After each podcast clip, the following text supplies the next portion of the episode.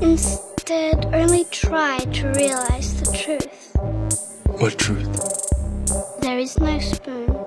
Read between the lines, bitch. There is no spoon. There, there is no spoon. Bitch. Fasten your seatbelts. It's going to be a bumpy night, bumpy night.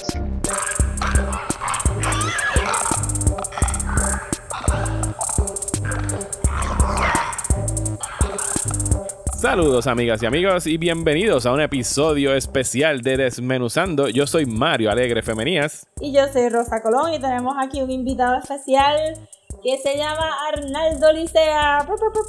Arnaldo Licea, bienvenido a Desmenuzando, ¿cómo estás? Gracias, todo bien, gracias por invitarme.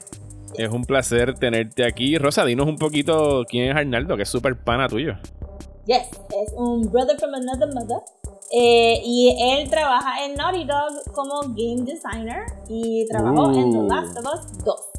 Casi nada. Un juego ahí que no, no ha vendido No sé si lo han 800 escuchado. millones de No. copias en las últimas semanas. No ha causado como que ripple, cultural ripples en el, en el mundo para nada, para nada.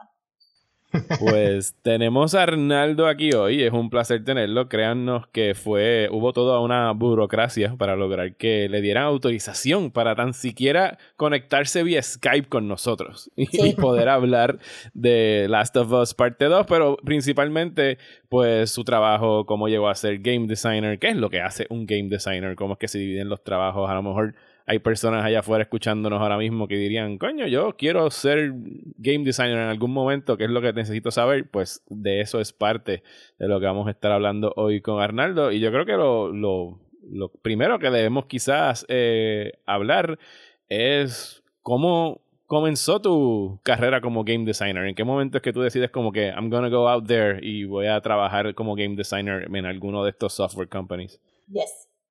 Uf, ah, claro, yo creo que todo esto empezó súper temprano, yo era un chamaco, Ah, pero como mucha gente, yo nunca pensé que, que hacer juego era like a job, like, era algo que tú podías, tú sabes, eh, desarrollar tus habilidades y entonces conseguirte un trabajo y empezar a trabajar en juegos.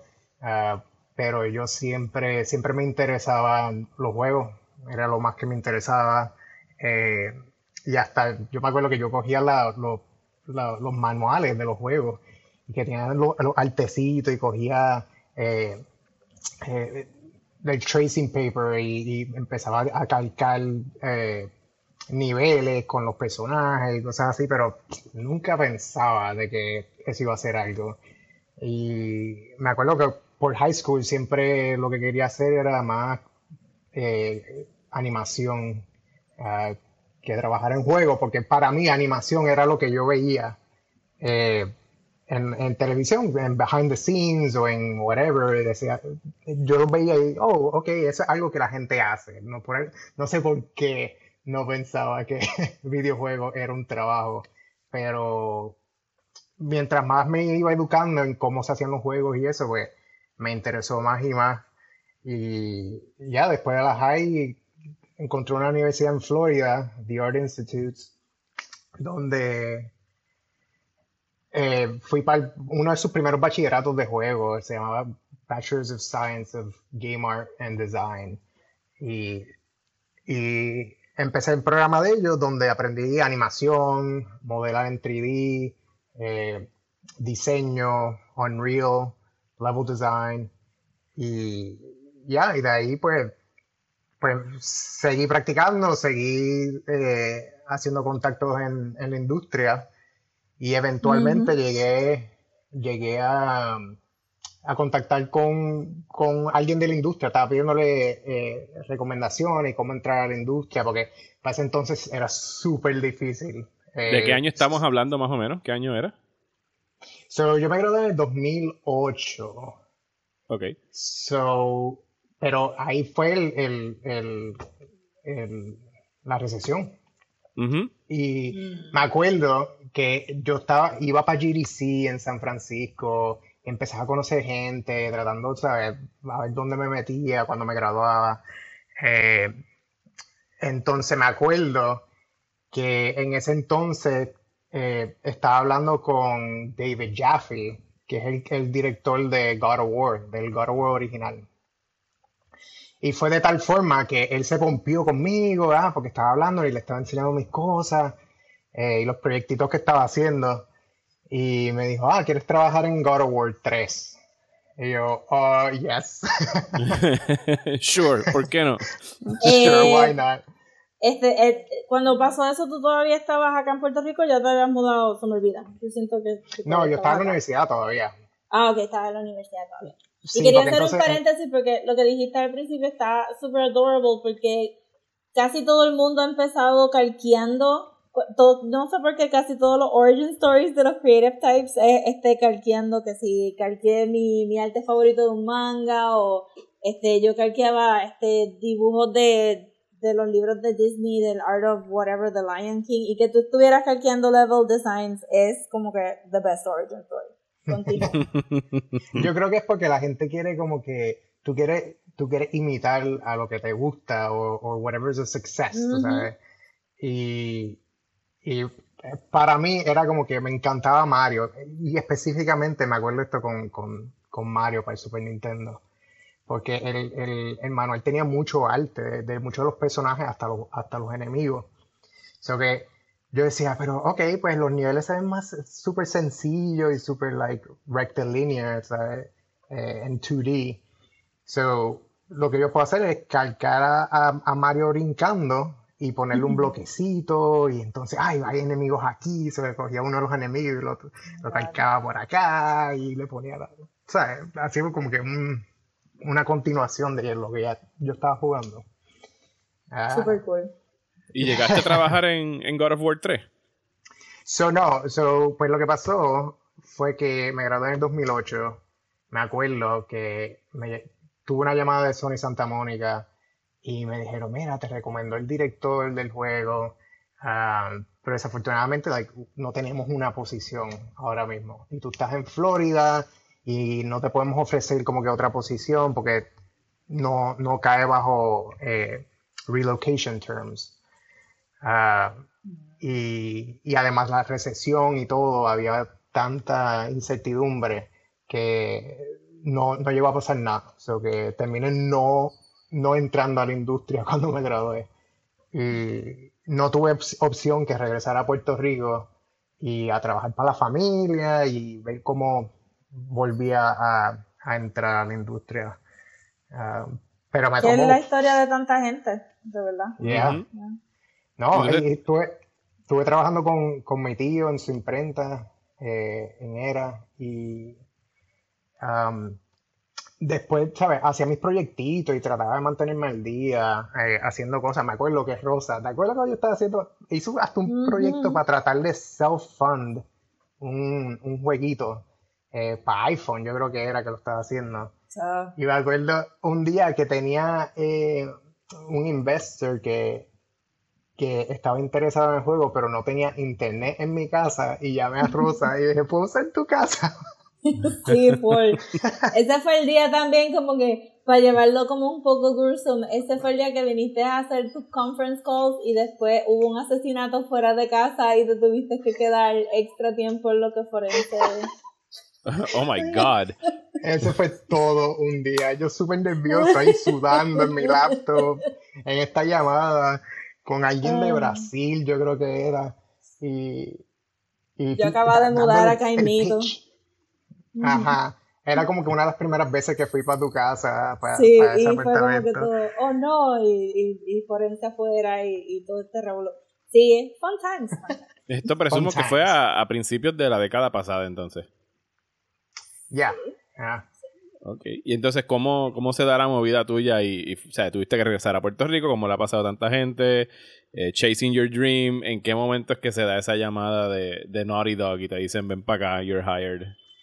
Pues, pues fíjate, eh, yo estuve en Puerto Rico, me tomó cuatro años eh, ¿sabes? conseguir un trabajo punto en la industria.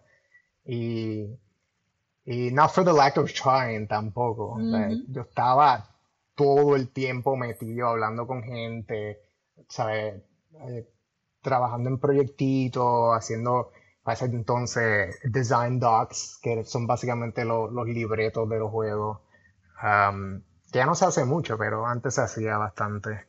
Y, y me acuerdo que, que ya cuatro años, y yo dije, mano, esto es básicamente la universidad. O sea, he pasado todo este tiempo sin poder conseguir un trabajo, tengo los préstamos estudiantiles hasta aquí, eh, necesito, necesito moverme, necesito hacer algo. Y me acuerdo que fui para Twitter, que era en donde más tenía contactos de la industria. Y me acuerdo que, que empecé a enviar uh, Twitter DMs por un tubo y siete llaves. Pa, pa, pa, pa, a este, al otro. Ahora. Cogía uno de Naughty Dog, a otro de Sony Santa Mónica, a otro de Microsoft, en donde cayera. Y básicamente era como un Hail Mary. Era, mira, ¿sabes? estoy empezando, se me ha hecho difícil desde la recesión, estoy, estoy en Puerto Rico, que es más difícil ¿sabes? poder hacer entrevistas y cosas así. Um, ¿Sabes? ¿Hay, ¿Hay alguna posición en tu compañía, en tu estudio, donde pueda empezar de cero, whatever? Algo es algo. Y, y me acuerdo que mucha gente pues me dio, me dio consejos y que si me era aplica aquí o búscate este tipo de posición, algo junior, whatever. Pues yo decía, yo quería empezar en diseño, yo quería ser un diseñador, pero diseño es como que una de las posiciones más difíciles de entrar, uh, porque no mucha gente, no muchos estudios tienen tantos diseñadores y, y tienes que tener un, un, una habilidad súper brutal. Uh, pero entonces, este muchacho que para ese entonces estaba trabajando, trabajó en Sony Santa Mónica, y yo creo que yo estaba hablando con él eh, durante la universidad también. Yo me lo conocía hace un par de años. Y de la nada, porque yo le envié el mensaje también igual. Y de la nada él dice, ¿tú quieres trabajar para Naughty ¿Qué te parece? y, yo, y yo como que, ¿what? Y, y yo como que, ok. Eh, él estaba trabajando para, yo creo que Microsoft, para ese entonces. Eh, eso que no estaba ni en Sony ya. Pero me dice, ¿quieres trabajar para Naughty Dog? ¿Por qué Naughty Dog? No me pregunte. ¿Sabes? Porque... ¿En eh, qué año fue esto? Porque era Destiny. Esto era 2012. Ok, o sea que estaba a punto de salir el, el primer Last of Us que sale en el 2013. Sí, ajá, porque era, me acuerdo que pasó el E3 y después del E3, donde enseñaron el primer demo de Last of Us, eh, fue que tuve como que todas estas interacciones con, con, toda esta gente de la industria. Pero no sé por qué él cayó en Naughty Dog, porque él, él, él es un muchacho que, que, tiene muchos contactos, lleva mucho tiempo en la industria. Y, pero no sé, pero whatever, yo, Naughty Dog era como que una de mis mi top three eh, compañías. Yo quería caer en Valve, o quería caer en Bungie, o quería caer en Naughty Dog. Uh, esos eran como que mi, mi top three. Y, y yo le dije, pues claro, primero, no, primero pensé que era un chiste. Primero pensé que él, he was pulling my leg or something. Eh, pensé que era un chiste, pero entonces me dice, no, no, es verdad, eh, yo tengo un contacto en Naughty Dog, pero no es diseño. Vas a empezar en QA, que es básicamente testing. y, y me dijo, mira, eh, Ahora mismo. Eh, para los que no sepan, QA es Quality Assurance. Assurance. Quality Assurance. Yeah. Yeah.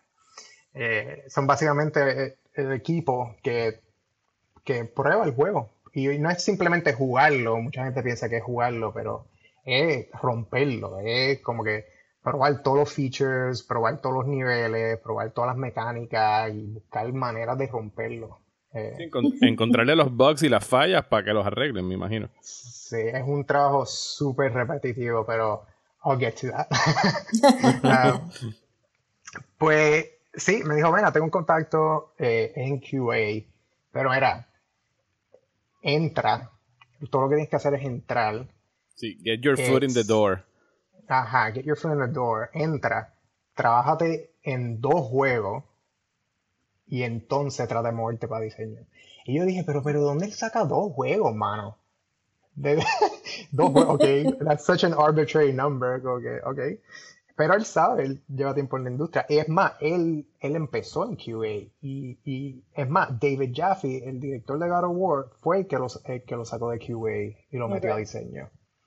¿Y cuáles Ah. fueron esos dos juegos que tuviste que jugar ad nauseam durante tu tiempo en QA? Bueno, terminé, terminé sacando más de O, pero los dos grandes, considerando, fueron The Last of Us y Uncharted 4. Ok. Pero entre medio, pues sacamos eh, que sí, Last of Us Remastered para PlayStation 4 y sacamos uh, The Last of Us Left Behind, que era como que el, el DLC eh, pequeño del juego. Yes. Um, yeah, anyways, like, él, él, pues me dijo que empezara, le dije que sí. No, yo no estaba muy seguro porque yo no, nunca había hecho QA y, y me intimidaba especialmente en una compañía como Naughty Dog que está tan establecida. Tú piensas como que, diablo, esa gente pues tiene los mejores QA del mundo, que es la verdad. pero, pero no quiere decir que uno no puede empezar, ¿sabes? Por ahí. Yeah. Y pues nada, él envía, envía emails, yo envío mis resumés. Por, por mucho tiempo no, no escuché de ellos para nada.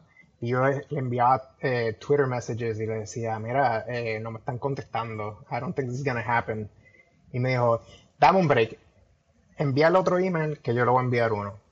Y ahí mismo me, me contestó en un par de horas y básicamente me dijo, bueno, tu resumen se ve bien, que no sé por qué dijo eso, porque no tenía nada de experiencia. Bueno, estaba, Estaba pristine, estaba, estaba este, virginal, No. estaba súper bien. Eh, Exacto. eh, Estaba lo well único que tenía en mi resumen era, era printing. Y, um, y nada, y, lo- y me dijo, pues mira, lo que falta es entrevistarte. Y, y yo, oh, ok.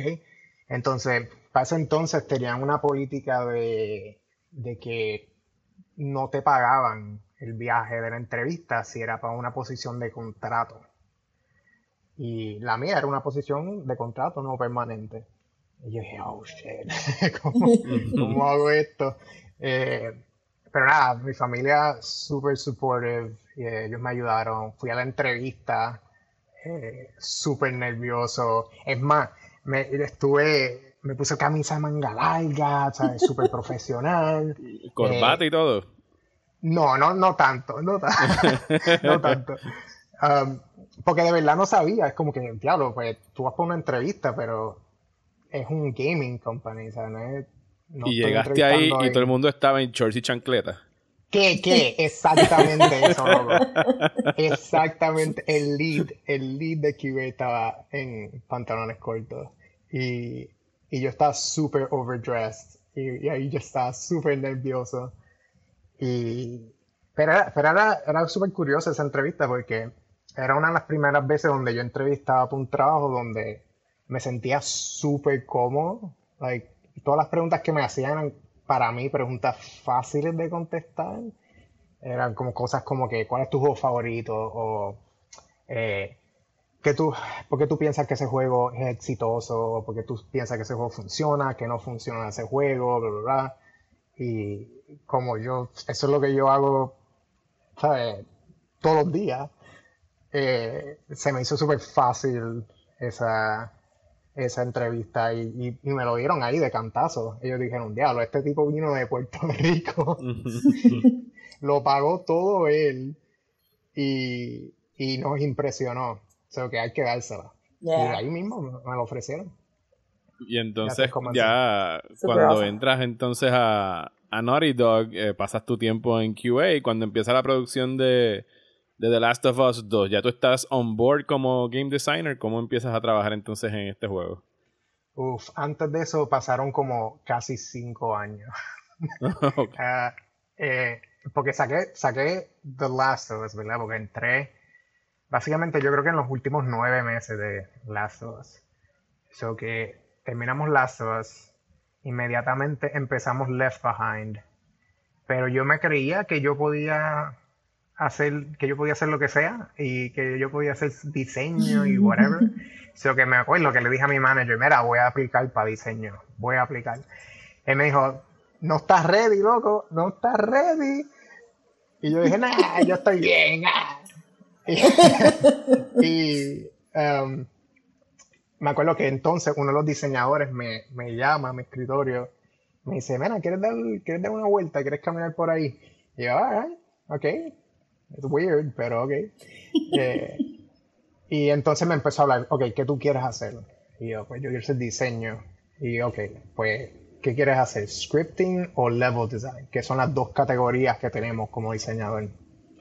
Y yo dije, pues yo quiero hacer level design, porque level design tiene mucho que ver con la historia y cómo usan las mecánicas, etcétera. ¿Y qué hacen en scripting? En scripting, básicamente, ellos fabrican las mecánicas. Eh, hacen las mecánicas y hacen eh, básicamente todo lo que tiene que ver con los enemigos, con el combate.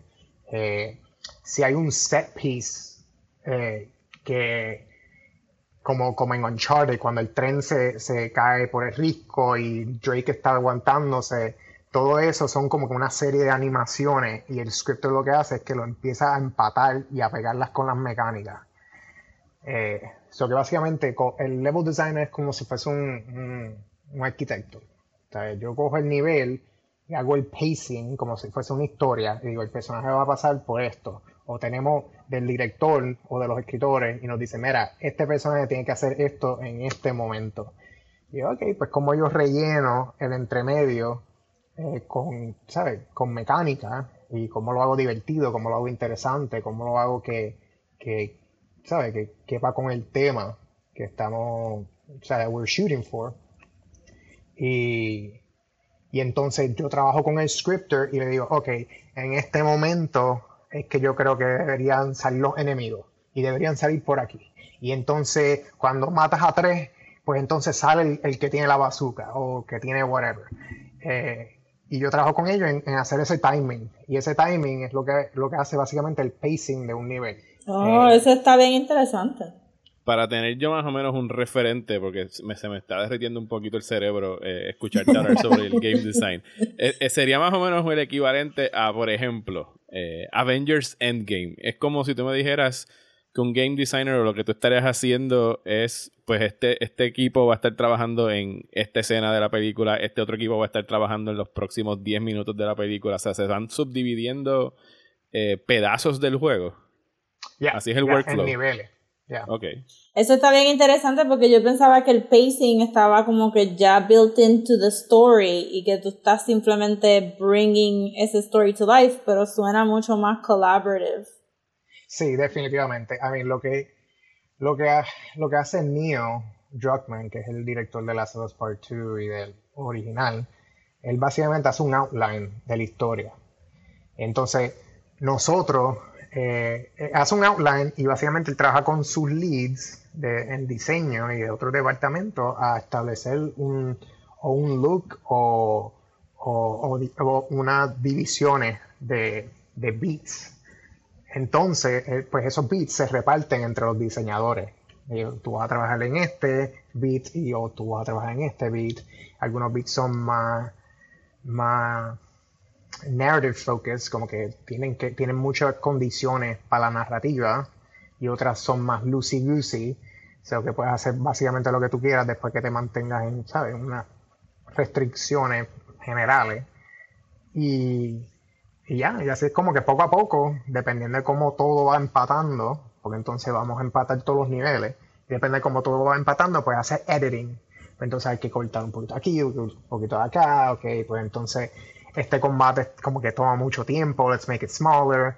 Eh, eh, este, este nivel eh, estás caminando por mucho tiempo, eso es como que aburrido, ok, vamos, let's trim it down, y, y tú vas editando, y vas empatando, y editando, y empatando, es como una película. ¿Podrías darme algún ejemplo de alguna parte del juego donde yo pude haber visto tu handiwork? Eh, yo creo que la sección más grande que yo tenía es eh, la sección de Downtown Seattle eh, que está inundada. Ok. So, es, esa sección completa eh, fue uno de mis niveles. Yo hice varios. Esa es la parte donde tienen que utilizar entonces el, el bote que está cubierto, completamente cubierto de agua. Sí, ya. ¿Qué otras partes hiciste? Bueno, hay, hay partes que son un poquito spoiler, Ok. spoiler alert, eh, pero básicamente esa del bote, eh, ah, el, el área de que, que hicimos el demo de 3 de, en el 2018, ese fue, ese es mi nivel. Eh, o sea que todo ese, todo ese combate. De Eh, E3, que es una convención bien grande de videojuegos, ¿verdad? Sí, Pues Es la convención de videojuegos. ya es como que la convención del año. Ahí es donde todo el mundo. es como el Comic Con del, de los videojuegos, ¿verdad? Ya, básicamente. Y que tú, tú ya como, como gamer, digo, yo sé que no te puedes quizás eh, quitarlo del el cerebro ya de designer, pero ¿cuál es la, la gran diferencia entre good game, eh, good level design y bad level design? Y si nos pudieses dar ejemplos de juegos favoritos tuyos que tú dijeras, estos son de los mejores level designs que tú has jugado en, en tu vida como jugador. Bueno, lo que me viene inmediatamente a la cabeza eh, eh, son level design bueno.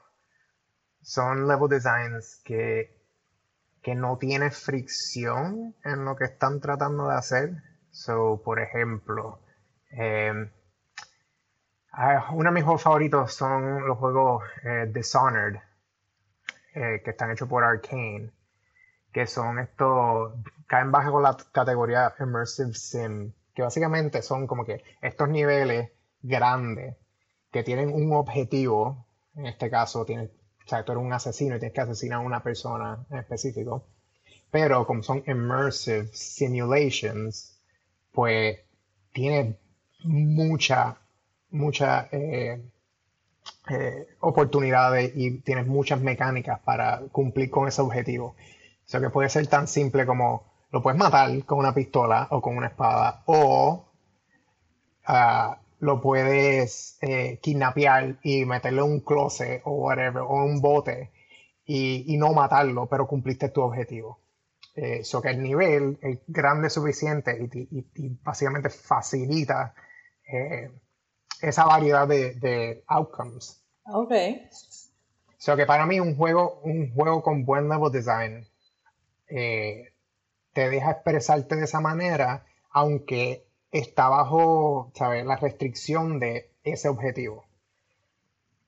So, en, en otro ejemplo, no, no necesariamente son las opciones que, que hace un level design bueno, eh, porque tú puedes tener un, un nivel que es pura narrativa, como, como por ejemplo el final de Last of Us 1, cuando, cuando te encuentras con la jirafa, que es todo lineal, pero es bueno y, y no tiene fricción en, en tú eh, tener esa experiencia de encontrarte a la jirafa, de ver cómo Ellie reacciona y, y sabe, de continuar. O sea que básicamente, si, si en esa escena yo estuviese chocándome contra las esquinas o, o algo no funciona, la puerta no abre bien o, o, o me siento bien restringido y, y no se supone que tú te sientas así, pues eso ya es fricción eh, con la meta del nivel. Eso está brutal porque yo creo que cuando te escuchas las palabras level design, lo que estás imaginándote es maybe como que un mini labyrinth donde los Sí, eh, personajes sí. van a caminar y interactuar, pero lo que tú estás hablando es, es full on storytelling. Sí, sí, eh, literalmente tú piensas el level. Ajá. Ajá. Ya, ya, es- especialmente en Naughty Dog, porque todos los estudios tienen como que slightly different uh, approach uh, a lo que es un level designer. ¿Hay, ¿Hay rivalidad entre, entre estudios o son bastante friendly entre ustedes? No, esa es la cuestión. A nosotros nos encantan los juegos, o sea que, whatever. Somos súper eh, eh, critical. Como que sí, vamos a ver un juego y es como que, "Mm, esto pudo haber sido mejor, o esto, esto, esto, lo otro, o, o me encanta esto. Pero eso es normal. I- I mean, yo creo que todas las industrias tienen eso en algún aspecto. Pero nosotros tenemos hasta un, un- o teníamos, ahora con esto del COVID, ah, teníamos un get together eh, Game Dev Drink Up y eran básicamente todos los, todos los estudios del vecindario, el vecindario siendo Los Ángeles, eh, nos reuníamos los jueves. Yo creo que era el primer jueves del mes o el último jueves del mes. Y, y ahí tú hablabas con gente de otros estudios y como que si sacaron un juego era como que, ya, lo jugué el juego, esto, lo otro. So, yeah, son, ¿sabes? Esta industria, y es pequeña la industria, so que tú, tú conoces a casi todo el mundo inmediatamente. Y, que uno- uno- uno- y, y no parecería, porque la idea que te da es que es una, una industria inmensa. Sí. Ya, ya, es inmensa. Pero es igual, es igual que en, eh, cuando pasa de tres, porque la cuestión es que hay dos eventos grandes que reúnen a casi todo- todos los estudios del mundo. Eh, eh, E3, que es más mercadeo que cualquier cosa, y GDC, el Game Developers Conference en San Francisco, que ahí es donde uno va a, a- interactuar con todo el mundo, toda, toda la industria, a ver charlas eh, y, ¿sabes? y expandir tus contactos. Si eres un estudiante, pues entonces estás hablando con gente de la industria y hay seminarios y cuestiones. Si estás en la industria ya y estás interesado en hacer un, jue- un juego de, específico, vamos a poner que yo quiero hacer el próximo Animal Crossing. Pues yo voy a ir para, para las charlas de Nintendo, en donde van a, des- van a estar hablando de Animal Crossing, van a estar diciendo que, que funcionó, que no funcionó. Um, so que esa- esas dos conferencias grandes también crean la oportunidad de básicamente conocer a todo el mundo. Y que son bien, sí, y es bien importante porque se nota que, que basado en tu experiencia, pues networking es, es algo key para tu poder conseguir un trabajo, no es, Es crucial. es crucial. Eso es exacto. crucial. Eso es número uno más que nada, yo diría. Es saber. Yo no hubiese entrado a Naughty Dog si yo no conociera a esa persona con quien yo estaba hablando por hace años ya. O sea, no es como que lo acabé de conocer y me dio la oportunidad. Yo estuve hablando con él años. Y porque recuerda cuando tú recomiendas a alguien, tú estás, ¿sabes? Estás poniendo Sí. tu reputación también. Es, es como la mafia. Exacto. so, yeah, yo diría que, que networking es crucial. I mean, tu- tus habilidades son cruciales también, o sea, Ujú. no es que no, pero es, ya, es súper difícil simplemente tirar resumen eh, a las compañías. Yeah. ¿Qué, qué es un día normal de trabajo tuyo en Naughty Dog y cómo estos van cambiando a medida que se va acercando el deadline para que el juego tenga que salir? ¿Sabes? ¿Cómo, es, cómo tú entras al trabajo, te quedas overnight, cuántas horas tienes que meterle, cómo se va poniendo esa intensidad a medida que llega pues el, game launch? Pues lo más que me gusta es que mi rol cambia de, o sea, cuando estamos en preproducción es completamente diferente a cuando estamos sacando el juego y entre medio va cambiando. Al principio, como al principio estamos desarrollando lo- las mecánicas y cómo va a ser el juego y, y cómo se va a sentir y cómo se va a ver eh, y cómo va a ser las estructuras de los niveles. Eso que es, es bien experimental. Entonces, cuando estamos entrando ya a producción, es como que, ok, tenemos una idea de cómo las cosas funcionan y se van a ver y, y la estructura. O sea que ahora, ok, tenemos la historia o los beats que nos dio Neo y los escritores. Y entonces, pues, ok, pues vamos a dividirnos los niveles y todavía estamos, todavía mo- estamos averiguando qué son las mecánicas y qué, cómo funcionan las cosas, pero tenemos bastante eh, información de lo que funciona y lo que no funciona. So que ahora es la producción, ok, ahora estamos haciendo niveles y contenido que, que vamos a sacar o que por lo menos estamos planificando sacar. Entonces trabajamos con arte y entonces ellos cambian mi- mis niveles a- a, eh, de geometría sencilla a geometría complicada y pintada y con lighting y con todo. Y las mecánicas ahora, ok, a la hora las mecánicas tienen animaciones más high quality y, ¿sabes? Vamos haciendo el juego poco a poco poniéndolo, ¿sabes? Poniéndolo juntos. Y. entonces cuando ya me dicen, mira, no puedes hacer cambio más, no puedes hacer más cambios en tu nivel, tenemos que lock down. Pues entonces, ahora mi, rol es más de como, un producer. O sea, ahora yo estoy visitando todos los departamentos, asegurándome que, las metas que estamos eh, produciendo para, para esos niveles, pues se cumplan y que no haya ninguna, eh, o sea, un break in communication. Um. Está breaking kneecaps. ¿cómo es? Está breaking kneecaps. Está breaking Breaking. kneecaps. Te tienen que entregar. Tiene- Ah, pues eh, sí, y, y- y básicamente asegurándote que todo esté eh, saliendo bien, ¿sabes? Que sea esa la visión del juego, la visión de los niveles. Y entonces, para ya para el fin de producción, donde ya todo está, es básicamente bug fixing. Y entonces ahí que viene QA hardcore. Y, ah, mira, rompí este nivel. Ah, mira, me puedo meter aquí ahora. Y yo, oh my god, ok, yo nunca pensé que iban a hacer eso. Ok, ¿cómo solucionarlo? O que hablando con otros departamentos para arreglar problemas. Y entonces poco a poco vamos arreglando los bugs hasta que esté en un estado que nos sentimos cómodos de sacarlo y, y ahí es que acabamos. Hasta ahora hemos, no hemos ni siquiera entrado en, en Last of Us Part 2. Eh, sabemos, Rosa ya me puso bajo advertencia, que hay ciertas cosas que, que, no tienes autorización de hablar. Así que yo tengo esta pregunta, voy a tratar de tiptoe around it eh, para no tener que entrar en specifics. Pero eh, en Last of Us Part 2 hay de los primeros días, o sea, la trama se divide en, en días. Eh, y pues es parte del plot, ha sido ampliamente eh, dicho de que pues eh, el personaje de Ellie tiene que ir a, Seattle, y el juego se desarrolla en Seattle.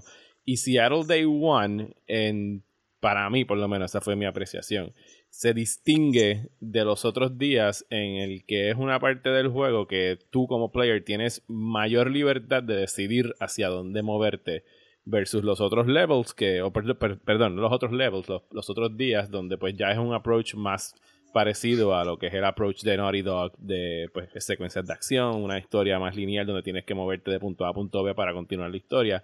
Y quería saber cuál fue como que el, el reasoning detrás de, de, ese primer día, porque se distingue de, del resto de lo que ocurre dentro del juego. Y no sé, pues te tiro la pregunta ahora y tú me puedes decir no comment y pues seguimos si no lo puedes decir. Um, pues eso, okay, para empezar, eso no fue uno de mis niveles, eso que no puedo hablar mucho de, del proceso. ¿Que no fue o que sí fue? No fue, no fue uno de mis niveles. Um, eso que no te puedo hablar de cómo fue que siempre tuvimos una idea, lo que sí te puedo decir es que siempre tuvimos una idea de hacer los niveles más grandes. Eh, porque nosotros tenemos, tenemos en la industria una reputación de, que nuestros juegos son linear o whatever. Y, pues nosotros empezamos desde Uncharted 4 a tratar de hacer niveles más grandes. Y nosotros le decimos wide linear. Eh, porque son niveles que mm. ultimately son lineales, pero eh, tiene choice. Tienes lo que te dije cuando, cuando estaba diciendo lo de good level design. tienen o sea, puedes básicamente envolverte un poquito más en el nivel eh, en camino a tu, a tu meta. Tiene como un eh, predestination. Yeah. Tú tienes ciertos choices, pero tu path está set. Exacto. O sea, al fin y al cabo tienes que llegar a San Juan, pero, pero te puedes pero, pero puedes Pero puedes hanguear por San Juan un rato antes de tener que llegar al punto de San Juan donde tenías que llegar. Exacto. Puedes hanguear, puedes ir a un chinchorro, whatever, pero vas a terminar en San Juan. Eh, so que siempre, siempre teníamos una meta desde, otra vez desde Uncharted 4, que queríamos, queremos explorar niveles más grandes y yo creo que eso es, o sea, eso fue parte. Eh, te puedo decir un poco de que eso también era una de las metas eh, de, de, la sección del bote, de la sección de, de la ciudad inundada que era como no solamente eh, darte más opciones, pero cómo podemos hacer sentir que todo el juego se sienta grande. Y eso tú usas técnicas, o sea, eso no es necesariamente, oh, pues voy a hacer un espacio súper grande y ya.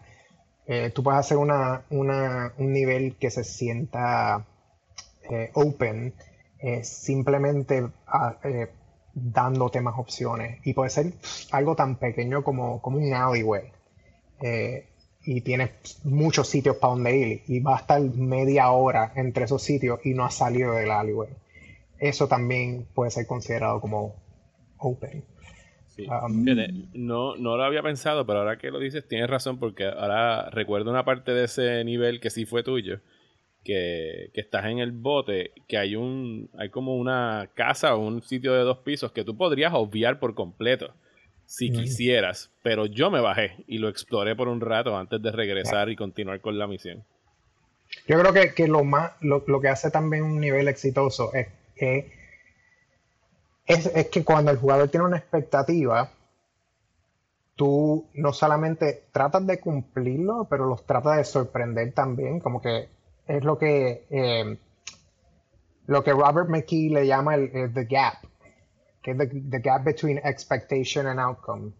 Uh, y ese es uno de los, de los, de los, de las reglas de Naughty Dog, básicamente. Es como que, si tú te esperas, tú te esperas llegar a ese sitio, tú esperas encontrar algo, pero ¿qué vas a encontrar? ¿O qué, qué te vas a encontrar en el camino que, que, te- que tienes que superar para, ¿sabes? para llegar a ese punto? Um, so que eso también es como que clave para esas cosas. Porque nada se siente mejor que cuando tú dices, oye, eso se ve interesante, yo podré llegar ahí. Y entonces como que te acercas y tú, ah, oye, espérate, que veo una ventana. Hay una ventana abierta, pero esto está cerrado aquí. ¿Cómo llego? Ahí está the gap. Entonces tú dices, ok, pero y- dame darle la vuelta al edificio. Oh, veo una entrada. Ok, esta entrada llega ahí. Entonces cuando, cuando haces el, el- cuando entras y exploras, oh shit, ya llegué a, a- a- a esta ventana que estaba viendo. Eso ya es como que eh, es cumpliendo esa como que credo, I guess. De hecho, eso está súper interesante. Sí, no, no, yo estoy aquí fascinado. eh, pero sí, estamos como que, ¿what? Wow, sí, eh, estamos aquí en el TED Talk de, de Arnaldo sobre level game design y ya más o menos estamos wrapping it up, al menos que Rosa tenga alguna otra pregunta que tirar por ahí. No, yo creo que cubriste todas las preguntas. I mean, sadly, yo no he jugado el juego todavía porque me da mucha ansiedad y, y eso, pero este estaba viendo el playthrough y, y, y yo sé que estos juegos todos son súper preciosos. Estoy bien curiosa sobre la historia, pero, pero de verdad pensé que, que era bien importante hablar sobre lo que es actually game design porque tenemos como con idea de que estos juegos kind of spring up from nothing.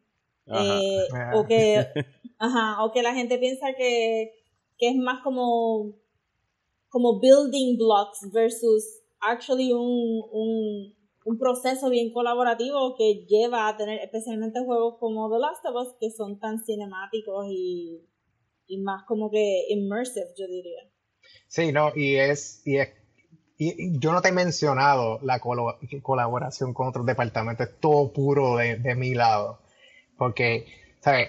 Ah, Nosotros en el estudio tenemos un- un- no es una regla, es como que anyone can be a designer.